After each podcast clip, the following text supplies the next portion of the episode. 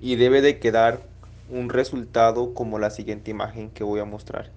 Y debe de quedar un resultado como la siguiente imagen que voy a mostrar.